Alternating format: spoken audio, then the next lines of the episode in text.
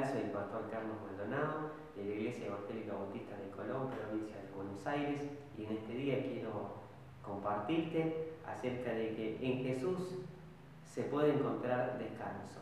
Jesús es el único que podemos encontrar descanso. Quisiera tomar unos breves minutos y eh, leer en las Escrituras, en la, en la Biblia, lo que nos enseña en el Evangelio de Mateo, allí en el capítulo 11, dos versículos. 28 y 29. Venid a mí todos los que están trabajados y cargados, y yo os haré descansar. Llevad mi yugo sobre vosotros y aprended de mí, que soy manso y humilde de corazón, y hallaréis descanso para vuestras almas. Interesante hablar en este tiempo de descanso. ¿eh?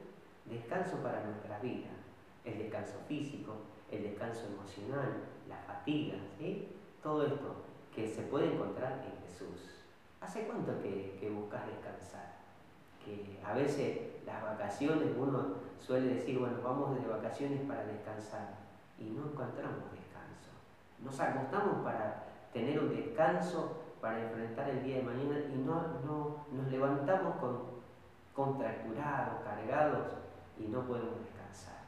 Nos despertamos cada cinco minutos porque no podemos, eh, no podemos parar, estamos cansados. Te invito a que te acerques a Jesús que vas a encontrar descanso. Si eres del grupo de aquellos que están afligidos por cierta situación, acércate a Jesús. Si eres de los que no tienen esperanza alguna, acércate a Jesús. En Jesús hay esperanza. El llamado de Jesús a todos aquellos que no han encontrado. Y si Jesús te ofrece descanso. ¿Querés acercarte a Jesús? ¿Querés encontrarte con Él?